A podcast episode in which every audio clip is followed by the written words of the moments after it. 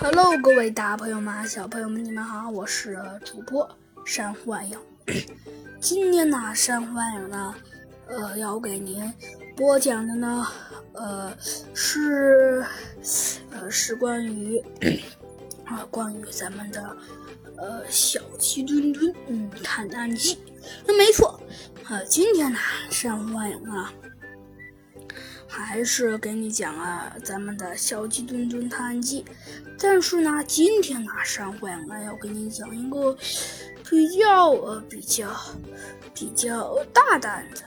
但是，嗯，实际上最终肯定还是猴子警长赢了。那到底最终猴子警长是怎么赢的呢？哎，没错，那你还等什么？快来听听吧。呃，哦。这么说，小鸡墩墩真的是被抓走了？猴子警长还有点睡眼朦胧的问道：“呃，真的呀？我觉得应该是没错。那现在应该干什么呀？现在干什么？还能干什么？弗兰熊，你看见斑马经理向哪里走了？斑马经理。”呃，你说斑马经理，我看他向北部，好像去一个机场去了。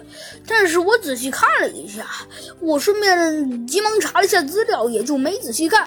我发现了，我发现了那个地方好像并不是一个机场，而好像的确是一个机场，但是好像是一个破坏者联盟的秘密基地。我觉得我们还是去一趟为妙。哦，去一趟。嗯，这好吧，猴子警长说道。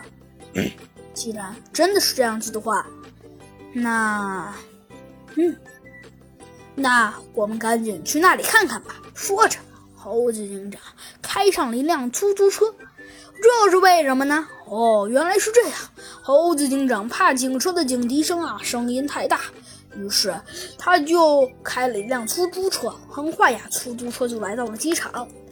这时，一架飞机正要起飞呢。弗兰熊，我觉得斑马经理应该就在这架飞机里吧？